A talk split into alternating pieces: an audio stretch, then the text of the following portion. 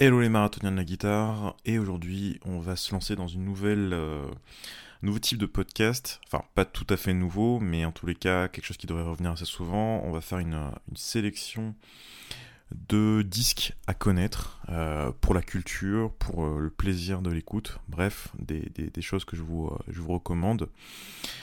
donc on aura certainement pas mal des, des, épisodes comme ça et je pense que c'est intéressant voilà, que je vous, parle des, disques importants, je pense, à connaître au minimum pour la, culture. Et puis, euh, ben, moi, ça fait partie de mes, euh, albums préférés, donc euh, c'est toujours intéressant de partager ça avec vous. Donc, le, format, c'est très simple, je vous parle un peu de, du disque, je vous, dis un peu pourquoi je, pense qu'ils sont intéressants. Et, et, puis, bien sûr, ben, je vous invite à aller écouter tout ça puisque bah, n'oubliez pas que bah, notre, capacité à jouer, elle vient de notre, notre mémoire et de notre connaissance de cette musique. Et euh, à l'heure où euh, le fait de, enfin, l'accès à la musique est excessivement euh, bah, facilité, ce serait vraiment dommage de passer à côté de ces pépites. Et d'ailleurs, en parlant de, de pépites, le premier album dont je vais vous parler, c'est un album de Joe Pass. Et c'est ce qu'on pourrait appeler euh, une hidden gem, donc une, pépite, euh, une pépite cachée. C'est un album qui s'appelle Sound of Synanon et c'est son premier album en tant que, en tant que leader, il me semble. Et c'est un album qui euh, a été enregistré à peu près au moment où il était en, cure de désintox, euh, donc vers 1962. Donc c'est quelque chose d'assez euh, triste, mais c'était euh, effectivement excessivement commun à l'époque. Hein le, rapport entre ces musiciens et, euh, la drogue. Euh, mais pourtant, pour moi, c'est un des meilleurs albums de, de Joe Pass, enfin, avec lequel je, prends vraiment le plus de plaisir à, écouter. Alors, généralement, on connaît les albums virtuosos, donc euh, les albums où il est en, solo et puis il fait du. Enfin, c'est un peu lui qui a. Qui alors, je sais pas s'il a pas vraiment inventé, mais qui, en tous les cas, mise en, lumière le côté euh, chord mélodie. Et euh, pour moi, vraiment, Sound of Cinnamon, c'est un album. C'est un album qui, qui est la, période la plus euh, bop, on va dire, de, de Joe Pass. Et qui est vraiment, vraiment intéressant. donc, sur cet album-là, il a un, son de guitare un peu, un peu différent. Il faut savoir qu'il qu joue avec un, une guitare solid body sur cette sur, cette, euh, sur cet album. Donc le son est un peu plus... Euh, enfin, est différent simplement de, de, de, ce qu'on a l'habitude d'entendre. Mais euh, bah, je pense que c'est probablement les, les meilleurs solos de, de, Joe Pass, en tous les cas pour moi. Donc on a le, côté vraiment voilà, inventivité dans les phrases, virtuosité. Il euh, y, y, a les phrases du bebop, bien évidemment, surtout par rapport à la période, mais il y a vraiment sa, sa touche personnelle. Et c'est vraiment. Euh, on, sent la, personnalité de, Joe Pass dans, euh, dans chacune des, phrases. Et ça, ça fait vraiment plaisir. Et puis à côté de ça, ben, il y a de beaux arrangements. Et je crois qu'il y a un, bongo. Enfin, oui, il y a un bongo sur le, ce disque-là. Et donc, euh, c'est quelque chose qui est euh, toujours sympathique. De toute façon, ça fait partie un peu de la mouvance de l'époque. Hein. Je vais vous parler d'autres albums euh, dans, cette, dans cette sélection. Où on a côté un peu ce qu'on peut appeler du, soul jazz. Donc, un peu le côté. un peu le côté de. Ben voilà, fin, fin années 60. C est, c est, ça commençait à venir, toute, cette, toute cette mouvance. Le deuxième album, le deuxième album de la sélection du jour, c'est un album légendaire. C'est l'album qui que Pat Metheny, Pat Metheny, comme on prononce ça américaine, et John Scofield citent comme euh, la référence. C'est un album de Wes Montgomery qui s'appelle Smoking at the Half Note. Donc c'est un album qui est mi-live et mi, euh, il me semble. Alors c'est vraiment, pour moi, c'est l'album de Wes Montgomery à connaître parce qu'on a bah déjà Wes Montgomery en, en, excellente forme et surtout on a une, cohésion, une vraie euh, complémentarité avec le Winton Kelly Trio. Donc il y a Winton Kelly au piano, donc euh, pianiste, euh, pianiste incroyable qui a joué avec Miles, etc. on a Paul Chambers et euh, Jimmy Cobb. Donc on a une section rythmique incroyable, on a un pianiste euh, incroyable, hyper bluesy, un Winton Kelly, c'est Monsieur Bluesman. Euh, donc Super Time, etc. Et on a Wes Montgomery qui est, bah voilà, qui est pour moi son, solo sur Unit 7. Donc Unit 7 c'est un des, morceaux de cet album. C'est alors c'est difficile de dire de, parler de perfection, mais c'est la perfection quand même, parce qu'en termes de placement rythmique, en termes de son, en termes de, de phrasé, en termes de construction de solo, donc euh, déjà il les single notes, après il passe en octave, après en, accord, c'est c'est incroyable quoi. J'ai pas grand chose d'autre à dire que bah, il faut connaître cet album là, il faut l'écouter. Euh, même si vous n'écoutez pas de jazz en fait. Euh, si vous êtes guitariste, il faut, il faut faut connaître cet album-là. C'est euh, voilà, c'est indispensable. c'est indispensable. Alors, euh, cet album, pour moi, il se caractérise, il se caractérise pardon, par son groove, par son énergie, par, euh, par sa justesse aussi. Et on est à quelque chose qui n'est pas du tout démonstratif. Donc ça, c'est vraiment, vraiment intéressant. De toute façon, à l'époque, il n'y a pas vraiment de choses démonstratives. Hein. On, peut, peut, dire que ouais, les premiers disques de Coltrane, c'est démonstratif, mais c'est pas démonstratif parce que je pense que c'est vraiment la, démarche qu'il lui avait à, ce moment-là. Donc, euh, avec euh, euh, le premier quintet de, de, Miles et, et tout ça, je pense pas que ce soit démonstratif. Il n'y a rien de démonstratif chez Coltrane. Bon, là, je m'écarte un peu, mais ce que je veux dire, c'est que pour revenir à Wes, il y a, y, a une, y a une cohérence même dans la virtuosité, si, si je peux m'exprimer euh, de cette façon-là, c'est-à-dire que c'est vraiment, c'est au service de la musique toujours. Et de toute façon, toute cette période-là, euh, c'est vraiment toujours au service de la musique. C'est, je pense que c'est des gens qui jouaient ben, énormément de, de sets, hein. c'est-à-dire qu'il y avait, euh, je sais pas combien de concerts, concerts ils faisaient donc tous les soirs, et puis surtout ils faisaient 1, 2, 3, 4, 5, 6 sets par, par soirée des fois. Donc c'est des gens qui étaient euh, qui jouaient tout le temps en fait, donc qui avaient le, sens de, ce qu'il fallait jouer et ce qu'il fallait pas jouer.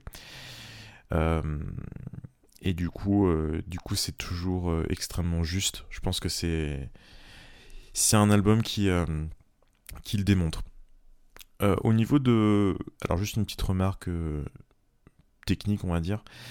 écoutez bien la façon dont Wes accompagne un piano je pense que c'est vraiment intéressant parce que ça c'est une question que qu'on se pose hein, quand on joue en quartet avec un piano. Comment est-ce qu'on accompagne un pianiste? Et vous allez voir qu'il y, a différents cas. Donc soit Winton ne s'accompagne pas vraiment et du coup là on a vraiment Wes qui, qui l'accompagne. Euh, autrement il y a des moments, euh, des fois dans le même solo où il y a Winton qui, bah, qui s'accompagne. Et, là on a Wes qui est plus un, peu en train de faire des, petits riffs euh, en octave et autres. Euh, donc c'est vraiment intéressant aussi à écouter euh, de ce point de vue-là. Mais voilà, s'il y avait qu'un seul album de Wes Montgomery, je pense que c'est celui-là que je, retiendrai. On passe au troisième album de la, de la sélection du jour et on va passer à quelque chose d'un peu plus doux, un peu plus romantique, à savoir un album de Grant Green qui s'appelle I Want to Hold Your Hand. Je veux tenir ta main. Donc Hein, les Beatles. Euh, donc c'est un album qui est, qui est doux, qui est un album qui est, euh, qui est, euh, qui est vraiment voilà, en fin de journée, à écouter tranquillement. Ça, c'est le genre d'album qui, qui est reposant, on va dire. Mais malgré tout, on a quand même des, des, sacrés musiciens dessus. Donc on a Grant Green à la guitare, on a Hank Mobley au ténor, saxophone, Larry Young donc euh, à l'orgue, et Elvin Jones à la batterie. Donc c'est un album euh, beaucoup moins hard bop que, certains albums comme euh, Solid, où il y a, où il y a ben, la, rythmique de, de, Coltrane et aussi Joe Henderson, etc. Donc c'est beaucoup plus doux. C'est un album qui est, je trouve, je pense que de, toute la sélection là, c'est probablement ce qui est le plus facile entre guillemets à, écouter. Euh, mais surtout, ce qui est vraiment notable chez euh, Grant Green, autant harmoniquement c'est entre guillemets simple, mais c'est au niveau du placement rythmique. C'est-à-dire que le placement rythmique chez Grant Green, bah, il est juste exceptionnel, quoi. je pense que c'est probablement Ouais, c'est, c'est, c'est, le guitariste de jazz avec euh, le placement rythmique le plus. Enfin, c'est difficile de dire le meilleur, mais en tous les cas, qui est, qui est vraiment euh, très intéressant, c'est-à-dire euh, très derrière. Si vous voulez écouter ce que c'est de jouer au fond du temps, et eh bien vous écoutez, vous écoutez At Long Last Love. c'est le dernier morceau de, de l'album, il me semble. Et là, vous allez. Bon, déjà, le, solo, il a tombé par terre. Hein. Le solo, c'est all time, on va dire. c'est un des meilleurs solos de, de, Grant Green, tout simplement. Mais alors, le placement rythmique, euh, là, c'est du. C'est de l'alchimie, quoi. C'est incroyable. C'est incroyable. Et puis, il n'y a pas que ça, c'est-à-dire que c'est toute, euh, toute sa façon de, de placer les notes euh, qui est vraiment incroyable. Et, et je pense qu'il faut relever les phrases pour bien comprendre, euh, bien comprendre à quel point c'est, euh, très fort ce qu'il fait. Euh, il y a vraiment un côté blues aussi, donc je pense que ça peut intéresser pas mal de gens qui, qui transitionnent justement entre. Enfin, qui transitionnent, on peut rester aussi dans le, rock et le blues, hein, pas de souci, mais je veux dire, qui s'orientent plus vers le jazz, mais qui viennent de ce côté un peu plus bluesy. Même si c'est pas du blues, c'est pas du BB King, mais vous voyez, c'est je pense que c'est quelque chose qui peut peut-être pas mal pas mal vous intéresser à nos amis les vous nos amis les guitaristes de blues. Euh, voilà, j'ai tout ce que j'avais à dire sur ce, ce disque. Euh, qu'est-ce que je pourrais dire d'autre? Ah oui, euh, il y a beaucoup de, enfin, c'est intéressant à, écouter parce que c'est un, un album avec beaucoup de standards. Donc on a Corcovado, on a Stella by Starlight, on a Speak Low, euh, bon, At Long Last Love aussi. Euh, mais en tous les cas, c'est intéressant de voir comment bah, il interprète ces grands euh, standards, bah, notamment bah, Stella by Starlight, qui est, qui est un prérequis, tous les guitaristes de jazz, je pense. Donc écoutez ça au minimum pour pour la culture, mais je pense que voilà, vous allez écouter ça, vous allez tomber euh, sous le charme de Grant. Et on passe à la quatrième, euh, quatrième sélection du jour, à savoir El Hombre de Pat Martino. Donc tout à l'heure je parlais de, Soul Jazz et ça va être le, vraiment le disque Soul Jazz de la sélection. Donc c'est vraiment le son de l'époque. Euh, moi je vous, je vous recommande vraiment d'écouter ce, ce disque pour plusieurs choses. Déjà, il faut savoir que Pat Martino à l'époque il a 22 ans. Donc euh, ça fait peur quand même d'arriver à, cette, à ce sommet euh, de la musique à cet âge-là. Euh, et c'est le, Pat Martino plus jeune, c'est avant son, problème de... Enfin sa tumeur au cerveau, etc. donc on a quelque chose qui est plus, plus épuré que, la, que les choses un peu plus récentes, on va dire. Et on a le mélange parfait entre le son, alors son son il est incroyable sur euh, cet album. Donc le mélange entre le son, le time, pareil, le time il est incroyable. La technique, alors là la technique, euh, si, si, vous voulez savoir ce que c'est... Euh, alors je sais si vraiment c'est de l'aller-retour ce qu'il fait. je pense qu'il y a de l'économie picking certainement. Mais voilà, de la technique de Mediator, en tous les cas. Et le lyrisme, donc le son, le time, la technique et le lyrisme, c'est la combinaison parfaite de, euh, de ça. Et il y a aussi ce côté. Euh, enfin, je pense que certaines personnes vont pas être d'accord avec moi, mais il y a un côté non démonstratif. Euh, aussi, c'est-à-dire que je, je, pense que il joue vraiment ce qu'il entend et ce qu'il a envie de transmettre dans chacun des, des solos. Et euh, si vous, avez deux morceaux à écouter sur cet album, il y a le fameux ben, Just Friends, donc euh, déjà standard, euh, standard parmi les standards. donc avec un. Voilà. comment on pourrait dire ça? Une narration, un déroulement dans le solo qui est, qui est incroyable. et autrement, il y a aussi A Blues for Mickey, je crois que ça s'appelle comme ça. donc c'est un blues assez lent. Donc il joue il joue vraiment là aussi au fond du temps. Euh, et il y, a un côté Wes en fait. Il y a vraiment un côté Wes dans, ce qu'il fait. puisqu'il termine le solo en, octave aussi. Et si vous voulez, voilà, des, les phrases parfaites sur un blues, blues jazz, eh bien, Blues for Mickey, et, là vous allez vous en prendre plein la face. Et on termine ce podcast et la sélection du jour par un disque fantastique, un disque beaucoup plus récent. C'est le premier album en leader de Kurt Rosenwinkel qui s'appelle East Coast Love Affair. Donc euh, le titre ça en description de la, du podcast. Sur cette, dans cet album trio, vous retrouvez donc Kurt à la guitare, Avishai Cohen, donc oui le Avishai Cohen que vous connaissez peut-être, et euh, donc à la contrebasse, et puis euh, Jorge Rossi à la batterie. Donc c'est un album qui est enregistré euh, de mémoire à Smalls, donc dans le club de New York, et c'est un live sans public. Parce que de mémoire aussi, je pense pas qu'il y ait de public qui s'exprime, je crois pas. c'est pour moi c'est, je pense que c'est mon album de Kurt Rosenwinkel préféré. Euh, il y en a beaucoup, mais celui-ci. Alors, non, mon préféré, ça reste Deep Song. Mais euh, ça reste un de mes albums préférés, on va dire, avec Deep Song. Pourquoi? Parce que bah, il y a plusieurs périodes chez, Kurt. Hein. Il y a la période où. Euh, il a enregistré son. son quintet au Village Vanguard. Donc là, on a le Kurt un peu virtuose. On a aussi la période avec Deep Song où il a un peu moins de technique entre guillemets, même si ça reste, bien, hein. euh, avec Brad Meldo et Joshua Redman.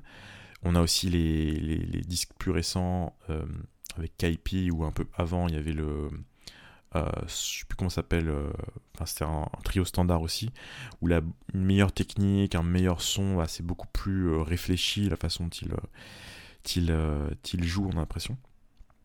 Et par contre, on a ce premier disque là, qui est, on a juste deux compos à lui, il me semble, mais le reste c'est des standards.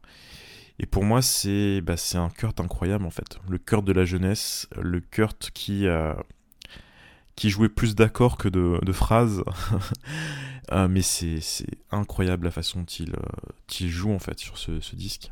Pour moi, c'est Ouais, c'est le cœur de la jeunesse, quoi. C'est, le côté, pas dire l'innocence, mais euh, il y a un côté comme ça. Il y a un côté euh, frais, il y a un côté, euh, lyrique, en fait. Il y a un côté lyrique, il y a un côté où on a l'impression qu'il tente vraiment des choses. Et, voilà. Il y a trois morceaux que je vous conseille sur cet album. Il y a le Lazy Bird, donc le standard. Et là, ce qu'il faut, ce qu'il fait écouter, c'est la façon dont il utilise les, euh, les triades en accompagnement. Hein. C'est, euh, c'est incroyable, je trouve. C'est incroyable la façon dont il, il s'accompagne. Euh, deuxième morceau qui est probablement mon morceau préféré de l'album, c'est Turn Out the Stars. Donc c'est un, morceau de Bill Evans. Et là, on a une, une, une version de Kurt qui est, bah, qui est incroyable en fait. Qui est juste incroyable. Qu'il faut écouter qui, qui se laisse euh, qui se laisse déguster euh, à chaque fois. C'est incroyable cette version. Et enfin, et aussi ce que j'aime beaucoup sur cet album, c'est euh, bah, son East Coast Love Affair avec son, son intro. Et, et, on voit le côté. parce que le, morceau est, très complexe harmoniquement. Donc là, on voit le côté un peu pianiste de, de Kurt puisqu'il joue autant du piano que de la, guitare. Et, euh, et c'est un superbe morceau en fait. C'est un superbe morceau où on ne sait plus trop quand est-ce que le solo commence et quand est-ce que le, thème se termine. Euh, donc ça c'est généralement un bon signe. C'était aussi le cas sur euh, Turn Out the Stars. Hein. donc il y a vraiment une, une intégration de, de, l'ensemble qui est, qui est exceptionnelle. Donc voilà, East Coast Love Affair, un des meilleurs albums pour moi euh, en trio. Je crois que j'en ai déjà parlé hein, plusieurs fois. Euh, et probablement le, un des meilleurs de, Kurt. En tout cas, ma période préférée de Kurt, c'est d'avoir la, période euh, fin des années 90 avec l'album chez Chris Cross et puis celui-ci, qui sont, des albums incroyables. Voilà, et eh bien écoutez, j'espère que cette petite sélection vous aura plu. Alors je ne mets pas d'extrait de sonore euh, dans les, podcasts pour pas pour qu'ils se fassent bloquer. Alors je mets pas de publicité donc euh, mais c'est juste pour que je veux pas que ça le podcast fasse euh, sauter parce qu'il y a un extrait même de 15 secondes des albums mais voilà, je, vais mettre les, références des morceaux en bas en description ou dans les, notes du podcast. Donc je vous invite vraiment à écouter ces différents albums. Je pense qu'ils sont voilà, très très important à, connaître, euh, que vous soyez improvisateur, enfin, que vous soyez guitariste de jazz ou euh, guitariste euh, qui s'intéresse à l'improvisation. et puis moi, je vous retrouve très vite pour une prochaine, prochaine vidéo, prochain podcast. Il y a pas mal de choses qui, vont, qui devraient arriver la semaine prochaine. Donc surveillez bien votre boîte email. Si vous n'êtes pas abonné au marathon, donc l'email que j'envoie plusieurs fois par semaine, eh bien, je vous invite, enfin, c'est le moment de le faire. Euh, parce que c'est des choses qui vont pas forcément, euh, enfin je sais pas encore, peut-être pas forcément être visibles sur euh, YouTube ou sur les podcasts. Donc ça se passe sur la newsletter. Et puis bah, à très bientôt, travaillez bien, écoutez beaucoup de musique. Et puis merci d'avoir écouté ce podcast.